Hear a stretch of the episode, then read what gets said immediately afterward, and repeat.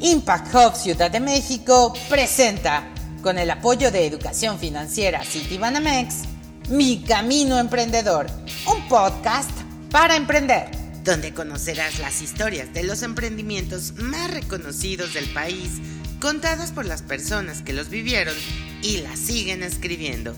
Inspírate y aprende para guiarte en tu camino emprendedor. Bienvenidos. Los dejamos con Mario Romero, Managing Director de Impact Hub, Ciudad de México.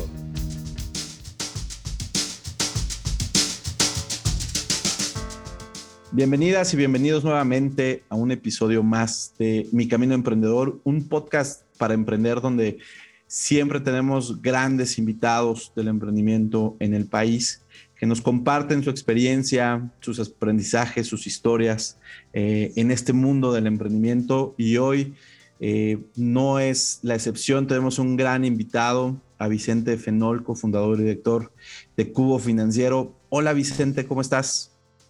Hola, ¿qué tal? Pues encantado de estar aquí con, con ustedes, tratando de compartir lo bueno, lo regular y lo difícil del emprendimiento. No, hombre, sin lugar, a, sin lugar a dudas va a ser una gran experiencia el, escucharte para toda nuestra audiencia, todo lo que has logrado. Y justo para, para antes de empezar, que nos cuentes, o la audiencia, en dado caso que no sepan, ¿qué es Cubo Financiero? Cubo es una plataforma digital que en el extranjero le llaman Challenger Banks o neobancos. En México somos una sociedad financiera popular y somos una plataforma 100% digital que a través de la tecnología, el uso de Big Data, un equipo extraordinario de personas y la construcción de experiencias hacia el cliente fregonas, proveemos servicios financieros a la, a la, comunidad. No somos una empresa financiera que utiliza la tecnología o la data, sino al revés. O sea, estos cuatro elementos buscamos integrarlos de la mejor forma posible para crear una gran experiencia financiera hacia la gente. Y nuestro objetivo es ayudar a que las personas, eh, a través de los servicios financieros, puedan dar el brinco a su siguiente nivel. O sea, que tengan una mejor calidad de vida eh, de, su familia, de su negocio, en lo personal, a través de estos servicios financieros que le estamos este, prestando. Padrísimo, y nos encanta lo que hace Cubo Financiero, y sin lugar a dudas, eh, como tú bien dijiste, de estos nuevos ofertas de servicios financieros que retan a lo que es el, el sistema que vive actualmente. Usualmente te encadenan y te dicen quédate conmigo y, y, ustedes buscan este ayudar a las personas a, a llegar al siguiente nivel. ¿no? Y ahorita nos, nos, platicarás un poquito más de esto y, y entrando ya bien al tema, ¿no? De, de, cómo llegaste hasta Cubo, ¿no? Y hasta dónde has llegado con Cubo, pues todo tiene un inicio, ¿no? Y, y ese inicio empieza con esta palabra de emprender. Y algo que siempre le preguntamos a nuestras invitadas e invitados es, ¿en qué momento de tu vida escuchaste por primera vez el concepto de emprender, el concepto de emprendimiento y qué generó en ti el, conocer esto? A ver, te diría que yo emprendí sin, sin tener tan claro y, y, todo este movimiento que se han hecho en los últimos años de sobreemprender como tal, pero yo desde antes de la universidad empecé a hacer cosas de pequeños, este, pequeños negocios, pero lo más importante fue yo, este, acabando mi, mi maestría, eh, ayudé a crear una, una, una, empresa financiera, ahora vamos a llamarle tradicional hoy, porque estaba basada en abrir un montón de sucursales, tener un montón de gente en la calle, pero bueno, desde los 27 años empecé a crear una empresa financiera de cero. Eh, fue, había tenido algún trabajo formal durante la universidad y después ese fue mi primera chamba y fue crear una empresa. Eh, con la fortuna de tener un buen grupo de, de, mentores. Y ahí empiezo con mi primer tip. O sea, sí, o sea, hay que emprender y hay que tratar de tener buenos este, mentores sobre el proceso. Bueno, creé esta empresa que se llama Fincomún con la ayuda de varios este, inversionistas y, y, mentores. Muy tradicional, porque estoy hablando de 1994, cuando yo tenía 90, este, 27 años. Fui el director general durante, durante 18 años ahí, y ahí aprendí hacer empresa, que significa la suma de una idea, más personas, procesos y capital. Cubo nace, en el, la idea de Cubo nace en el 2012, después, yo después de 18 años dejé ese proyecto. Durante dos años estuve viendo qué hacía, hacía algunas consultorías. Me gusta ser consultor, pero no es lo mío. O sea, yo prefiero ejecutar y no decir qué hacer. Entonces, este, y volví a crear una empresa de cero a través de Cubo. Empezamos con la idea en el 2012 y la logramos echar a andar en el 14 ya de manera definitiva. El, este, y ahí sí empezó un poco el tema mexicano de que, del emprendimiento. Y empezaron una gran comunidad de gente a querer de manera explícita este, crear empresas como, con, ese concepto de emprendimiento. Y creo que ha sido un gran cambio cultural en el país que está dando grandes frutos en los últimos años. Justo empiezas por allá del, del, 94, desde antes ya habías tenido todos estos negocios, esta iniciativa personal, pero allá en el 94, después de la maestría, dices, oye, vamos a construir esta empresa que todavía no se veía como, como emprendimiento, ¿no? Esto como menciona este concepto que hoy en día ya es como vas a tomar tanto riesgo y vamos a levantar mucho capital. como, pues vamos a construir una empresa como tradicional y, vamos a ver hasta dónde nos, nos llega, que a ti te llevó pues 18 años de estar al frente de, de, este, de esta empresa y de ahí te sales y dices, voy a empezar Cubo. Eh, y justo es la, la, siguiente pregunta, ¿no? Esta parte de en qué momento uno decide emprender, en qué momento, a ti qué te generó el emprender o en qué momento decidiste empezar con Cubo? ¿no? Acabas de mencionar que le, intentaste hacer allá la consultoría, pero que no te gusta decir cómo hacerlo, si no te gusta hacer las cosas. ¿Qué fue lo que te llevó, aparte de la experiencia que habías tenido em, con la otra empresa, a decir, voy a empezar esto? ¿No fue una oportunidad? ¿Fueron tus ganas, ¿no? tus propias ganas de decir, hoy quiero hacer algo?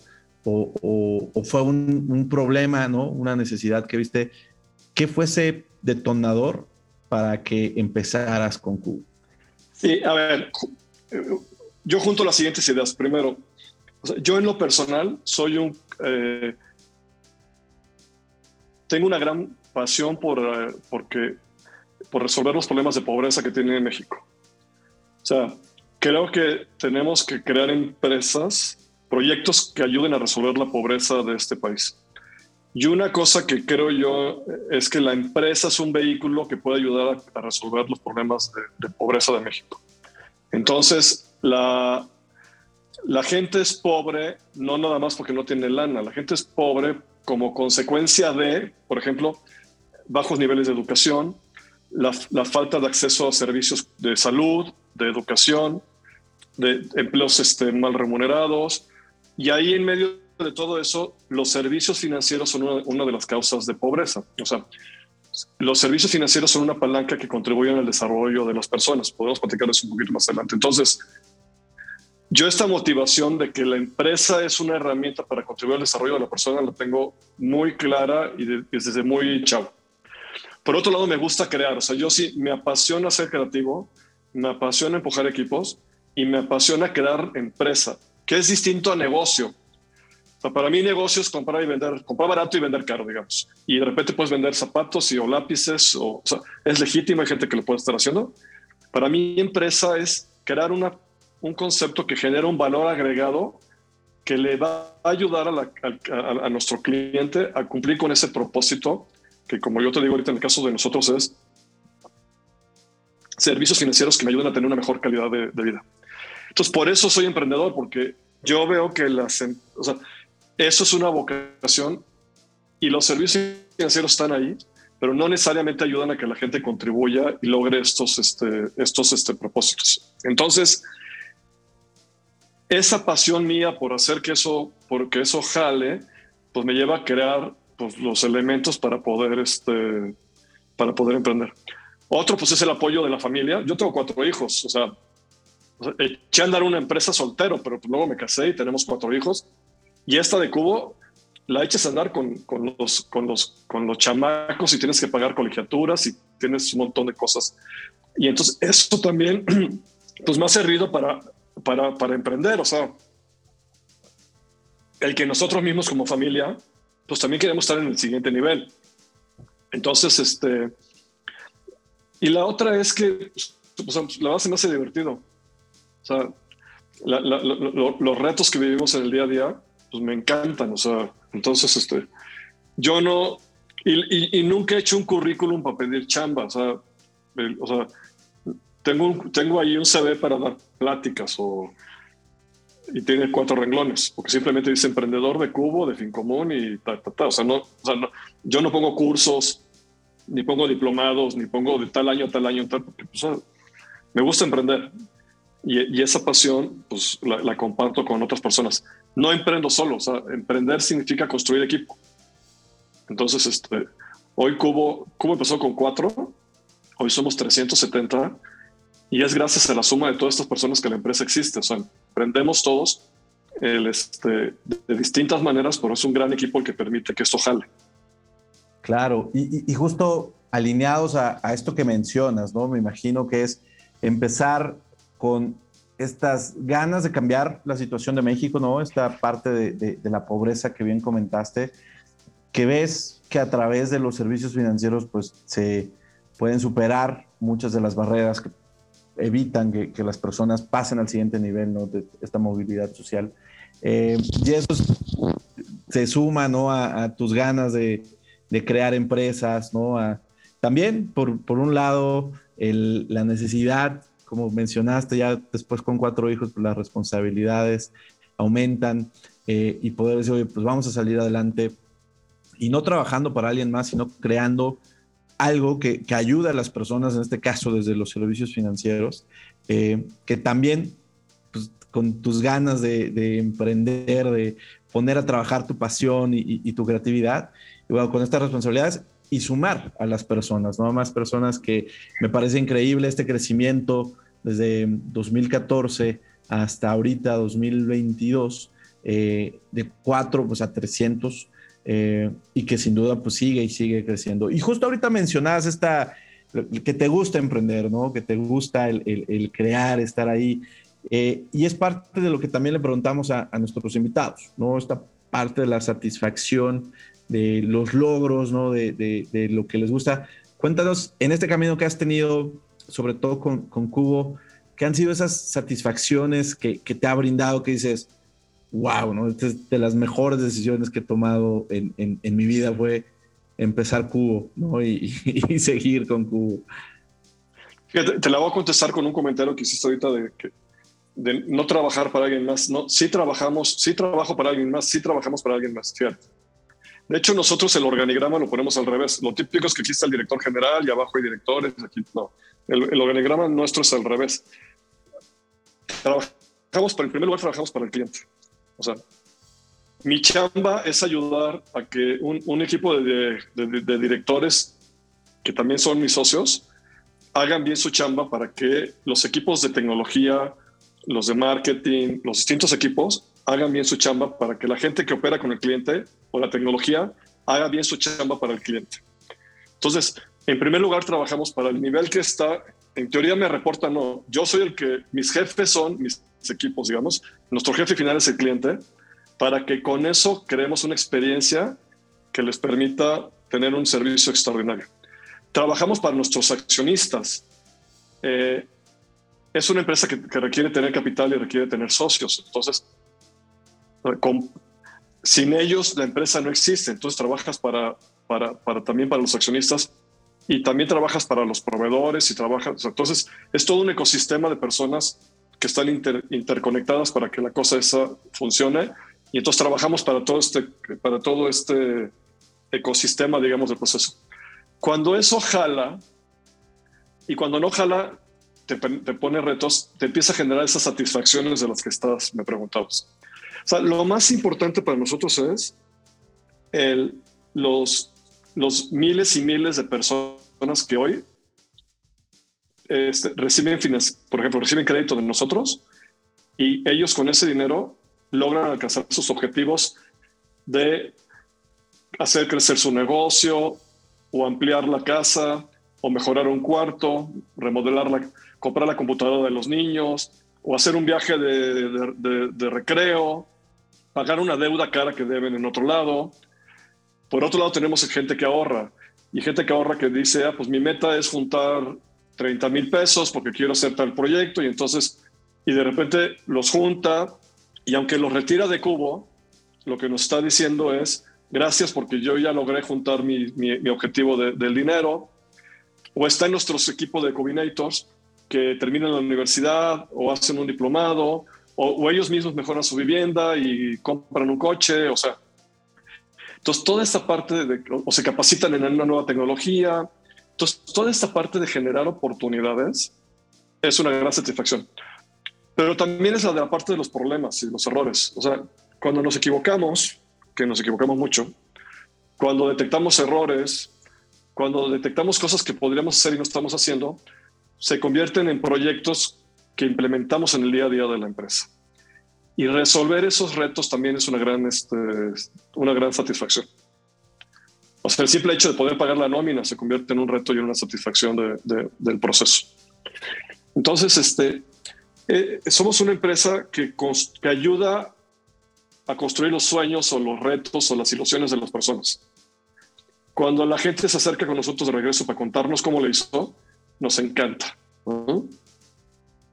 Estas historias de, tus clientes que, me gustó mucho cómo lo pusiste, ¿no? Al final no es que no le respondas a nadie, sino más bien empiezas a, responder a muchas personas que son todos tus clientes. Eh, y es una visión diferente que a veces se tiene de, el emprendimiento que decir, bueno, pues yo voy a hacer lo que yo quiero y dices, también depende. Está bien. O sea, a ver, yo, yo con esto no me peleo. Está bien. Se vale tener ese tipo de lógica. La, la que yo he desarrollado y la que comparto con mis accionistas es la de, de, de, hacerlo en, en, comunidad, en equipo. Claro, y ha resultado, eh, y justo Cubo, por ahí, y, corríjame, ¿no? Por, por, ahí hay una idea de este Cubo de que como tiene varios lados, es justo como lo, lo, que representa cada uno de estos eh, columnas o estas partes importantes de, eh, de cubo financiero, ¿no? Que, no es una línea, sino son varios lados que se tiene que ver y, me parece importante que desde el nombre, como bien mencionas, que lo has compartido con, con, tus accionistas y con todas las personas que te han apoyado, que es, pues esto es de, de muchas partes, ¿no? Y no solo una visión única o, lineal, ¿no? De, de, de, un solo lado. Pero ahorita hablabas de, de, los retos y eso también es algo que, que, nos gusta. No sabemos historias con la de Cubo que, que ha ido creciendo, que haya, ha ido ayudando a muchísimas personas. Eh, y, vemos la parte buena, satisfactoria, ¿no? Cada vez que, que se acercan con, con historias de decirte, me ayudó, gracias a Cubo ahora tengo una casa más grande o, o pude terminar mis estudios o pude cumplir algún sueño que, que, tenía por ahí. Pero también está el otro lado del emprendimiento que pocos hablan, ¿no? Y, siempre le preguntamos también a nuestras invitadas, invitados, ¿cuáles han sido estos momentos más difíciles o, si hubo, ha, ha, habido en la historia de, Cuba este, esta situación en la que se sabes que ya, mejor me regreso otra vez a la consultoría o déjame regresar a otra. ¿Ha, habido algún punto en el cual tú hayas dicho, voy a tirar la toalla? Eh, ¿Y cómo superaste este mal paso, no? No, o sea, afortunadamente yo no he tenido ese tema de tirar la toalla. Sí hemos tenido problemas gordos que nos llevan a, resolver las cosas de fondo, pero me siento muy, muy contento de que no he tenido yo este tema de, de sentirme que tengo que tirar la, la toalla. El, el, o querer ya estoy aburrido y no. Entonces, y no lo he vivido, la verdad, afortunadamente, en toda mi experiencia de trabajo. Entonces, ni siquiera sé bien qué se siente. Ojalá y no me pase, pero pues me puede pasar. Y, pero no.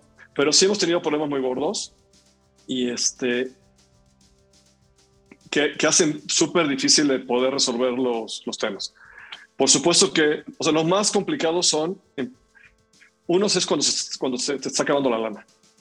O sea, el, el, el, el que de repente el proceso de gasto, el proceso de levantar capital se, se empantane y entonces te lleva a que no tienes suficiente capital y veas que se está acercando la línea, es, este, es una gran tensión. O sea, por supuesto que sí está.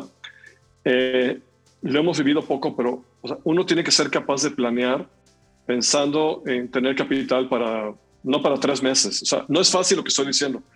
O sea, cuando empezamos teníamos capital para 30 días y luego para tres meses. O sea, tienes que ir planeando para tener varios meses de caja para, cubrirte, para cubrir los gastos.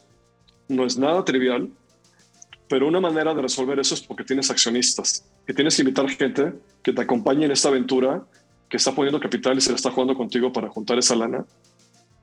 Y una vez que tienes el dinero no te lo puedes reventar a lo, a lo, menso. O sea, tienes que planear muy bien cómo hacerlo. Y entonces ahí se cometen errores y genera mucha tensión. Además, en mi caso, Cubo es este, una empresa regulada. Entonces, tenemos requisitos que establece la ley y la regulación de la Comisión Bancaria de que son indicadores que si no cumples te metes en temas técnicos que tienes que resolver y, se convierte en un tema que puede ser una espiral muy negativa para la empresa. Entonces, son, son momentos de mucha tensión en la parte financiera. O sea, creo que son de los más tensos en el, en, el proceso. Otro gordo es el tener claras las reglas del juego con, con, con, con, este, con personas que invitas al proyecto, como, como accionistas o como colaboradores este, socios. Entonces sí, tuvimos en algún momento tema con, en el equipo, por ejemplo, que el, este, había divergencia de, de, opinión de cómo ver el futuro de la, de la, empresa. Y entonces de repente gente que se va del equipo. Este, afortunadamente no hemos tenido de los que tenemos que mandar para sacarlos, pero, pero te genera huecos, o sea, te genera incertidumbre ¿no? en, en el equipo o interpretaciones de ciertos convenios legales. De repente en los contratos nos pasó una vez, te genera mucha tensión. Es muy importante tener muy claro los contratos y, este, y que las partes conozcan que los contratos son de cierta manera. Entonces, este, el, aprender a tener buenos contratos es importante. Afortunadamente nos teníamos un contrato que era bueno y había una interpretación. no se quería interpretar como estaba ahí y ganó la sensatez de que hay que interpretarlo como está escrito, o sea, pero nos pudo haber llevado a no, a que si estuviera mal hecho el contrato, tienes este, dificultades con los accionistas. Entonces, siempre es importante esa parte. Entonces, este, y de repente nos da miedo tener abogados, invertirle a eso, y hay que hacerlo, o sea, porque si no, tarde o temprano puede ser que haya una bronca y sea muy difícil de resolver. Claro, y aparte son tres Pero elementos. No, y la última que te diría, eh, la más importante es la gente. O sea, hay veces que nos equivocamos con las personas. Yo he cometido errores con la gente. Eh, tal vez de repente estás muy enojado o muy tenso y la manera como le dices las cosas puede herir sentimientos o estás verdaderamente mal enfocando la problemática. Entonces, el saber plantear las cosas, tener de repente la capacidad de, que la, de, de entender el problema de manera objetiva y reconocer cuando uno se equivoca, o ayudar a que la otra persona reconozca dónde está el error es muy importante. O sea, esa capacidad de diálogo me parece que es, este, es fundamental, ¿no? Al final los problemas son producidos casi siempre por personas, entonces puede haber un error de programación, un error financiero, o sea, en un, o sea, pero siempre va a haber alguien atrás involucrado, entonces tenemos que hacer que de ese error o de ese problema genere un aprendizaje para evitar que eso se repita. ¿no? Claro, y, creo que son elementos muy importantes que, creo que todos los que están emprendiendo o quieren emprender deben de tener muy en cuenta, ¿no? La parte financiera, como bien mencionas. Eh, algunos modelos de negocio cuando empiezan son de que, bueno, ni siquiera los modelos de negocio, ¿no? Hoy, hoy, en día en México esta parte que si tienes clientes grandes que se tardan 60 días en pagarte y tú ya hiciste todo y dices, bueno, ¿qué hago? ¿Y cómo pago durante 60 días? Que es importante los accionistas, socios, pero también pues estas eh, otras fuentes financieras, ¿no? los, bancos, eh, servicios, créditos que también te puedes apoyar, pero es algo importante lo financiero. Lo legal, que sin lugar a dudas es otro de los cocos de, quienes empiezan, ¿no? Que, no saben, que a veces no gastan, que, ay, lo revisa mi amigo que está estudiando algo de derecho, eh, o lo veo bien y, y no leemos las letras chiquitas. Y el talento, ¿no? Esta gente, este talento que debes de, contar eh, con el adecuado, ¿no? Tú bien lo mencionaste, gente que cree en tu proyecto, que está alineado, que, tiene los mismos objetivos, es importante. Y de ahí, pues, la cultura, ¿no? Que así es como lo interpreto, como, como mencionas esta parte de, tratar con las personas, de poder asegurar que eh, ellos te entiendan y tú los entiendas y, no caiga, caigan malinterpretaciones, pues esta cultura, que es algo que obviamos a veces quienes emprendemos o quienes quieren emprender, que dicen, oye, tengo una solución, tengo un producto, tengo esto y pues vamos para adelante y dices, oye, hay retos que te vas a enfrentar y qué bueno que compartes estos que, que te ha tocado vivir y que sin duda pues continúa a lo largo de, de todo el emprendimiento. Ahora, la verdad, no puedes empezar con todo resuelto. Entonces, este, ahí está el head cut que necesitas. Entonces, este, o sea, el emprendedor se avienta y sabes que tienes el riesgo del equipo o de, o de, y de falta de conocimientos técnicos o de, o de tecnología que no es adecuada o de dinero. O sea, el emprendedor se avienta y empieza a generar el proceso porque si quieres tener todo armado, pues nunca vas a arrancar. Entonces, lo que tiene que tener uno es una cierta capacidad de irse anticipando a los retos. Yo soy muy visual y entonces me voy dibujando. Entonces, me voy imaginando cosas que van a pasar en 90, en 60 días, en 120. O sea, y vas poniendo hitos de cosas que tienes que ir resolviendo y vas buscando gente que te ayude a irlos, este, ya sea con mentoría o que trabaje contigo, que te ayude a, a resolverlos. Lo que sí tiene que hacer uno es tratar de traer gente que sea mucho más capaz e inteligente que uno mismo. Entonces, no es fácil al principio, pero el verdadero reto es construir un equipo súper este, echado para adelante, pero capaz de resolver las cosas, o sea, porque, y, que tenga experiencia. Entonces, eso, y, yo como emprendedor y como editor general, a lo que más me dedico son a temas de cultura y, personas. Yo tengo un super socio tecnológico y tengo muy buenos directores de procesos y tengo, y tengo o y hay un muy buen financiero y una, y, una chava extraordinaria en el tema de personas y cultura y talento y son mucho mejores que yo. Lo que yo hago es hacer que entre todos sea armonioso, digamos, lo más armonioso posible y promover una visión y una misión este, que sea retadora.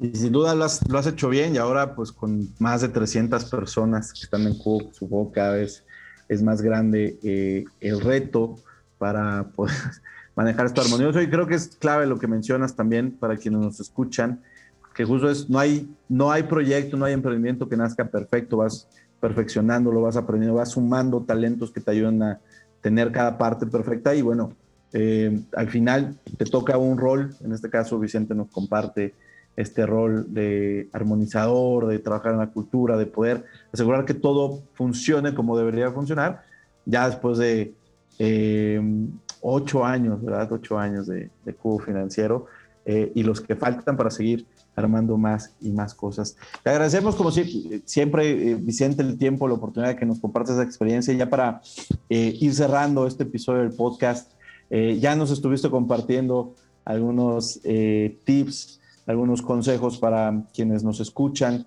que están emprendiendo o, que quieren emprender. ¿Algún otro consejo que, quieras dar, un mensaje final antes de cerrar con el episodio para estas personas que quieren emprender? Sí, mira, primero, si tienes una idea, no creas que es, es muy difícil que tengas una idea que es el único cuate en la planeta que tiene esa idea y que a veces pasa, pero casi nunca pasa. Las ideas normalmente se le ocurren a muchas personas de manera simultánea, porque hay un proceso mental normal de que la gente va conectando información y puntos y cosas y se nos van. Entonces, eh, no se hace, o sea, tienes que ir y compartir la idea con futuros clientes, con mentores, con posibles inversionistas, para que te la destrocen y te ayuden a pensar, pensarla bien y ejecutarla de la mejor manera posible. No te la van a copiar. Entonces, a veces pasa, pero eso no, es, no es lo más común. Entonces, este, no hay que tenerle miedo a, estas ideas, compartirlas, sino al revés. Tenemos que hacer que reboten y no hay que contárselo a la persona que me va a decir que sí a lo que yo estoy pensando. O sea, hay, un sesgo donde yo inconscientemente voy y le cuento a alguien que sé que me va a decir que sí y al final me está dando el avión. Entonces, no, tengo que ir a confrontarme realmente con lo que es el mercado de, de veras. Si ya está funcionando el proyecto, eh, hay que hacer el error y de este, una oportunidad de, aprendizaje. O sea, cuando la regamos, la regamos. Un error es un error y no es una oportunidad. Ahorita la gente dice, es que encontramos un área de oportunidad. No, a ver, si hay un error en un proceso, porque se hizo mal la programación o porque se pagó mal un cheque, eso es un error. Hay que tratarlo como error y, generar, y buscar un aprendizaje para que no se repita. Una oportunidad es algo que descubro que no hago y entonces pues también busco la manera de poderla integrar a mi, a mi proceso. Entonces, este, y la otra, pues creo que hay que ser muy buenos en fragmentar los problemas. Hay una tendencia a querer resolver todo de manera simultánea. Creo que es mejor de a poquito, o sea, el, el, el este, el jamón no se come a, a, mordidas, se come a rebanadas, o sea, entonces hay que ir resolviendo poco a poco, o sea, puede resolver tres o cuatro problemas de manera simultánea, pero hay que ver cada problema de manera aislada y, y, y después ver cómo se interconectan, pero uno de los problemas que hay hoy es que queremos hacer siete cosas a la misma, o 30 cosas al mismo tiempo. Entonces hay que buscarle, este, este ¿cómo se llama? Resolver cosas muy enfocadas y, para no perdernos ahí en medio del, del, proceso, ¿no? Claro, ¿no? Y muchísimas gracias por, por estos consejos para quienes nos escuchan, que están, que están empezando a emprender o que quieren emprender, pues ya saben, las ideas hay que compartirlas para poder asegurar que, se puedan generar. Eh, los errores hay que irlos resolviendo y sobre todo pues con este, esta parte de resolver cada error y no todo un conjunto de errores para asegurar que, que, pueda salir adelante. Te agradecemos mucho, Vicente, tu tiempo, el compartirnos este poquito de tu experiencia emprendedora, tu camino de emprendedor, lo que te ha tocado. Felicitamos mucho a ti y a todo el equipo que ha logrado pues, que Cubo siga creciendo y sin lugar a dudas que, que siga apoyando a cada vez más personas a cumplir sus objetivos. Y pues agradecemos a todos los escuchas por este episodio que, nos estuvieron escuchando. Mi nombre es Mario Romero, este es Mi Camino Emprendedor, un podcast para emprender y nos escuchamos en el próximo episodio. Gracias por escuchar Mi Camino Emprendedor Podcast, una serie de programas con lecciones acerca del mundo del emprendimiento. Hasta la próxima. Mi Camino Emprendedor un podcast para emprender, es una producción de Impact Hub Ciudad de México. Todos los derechos reservados.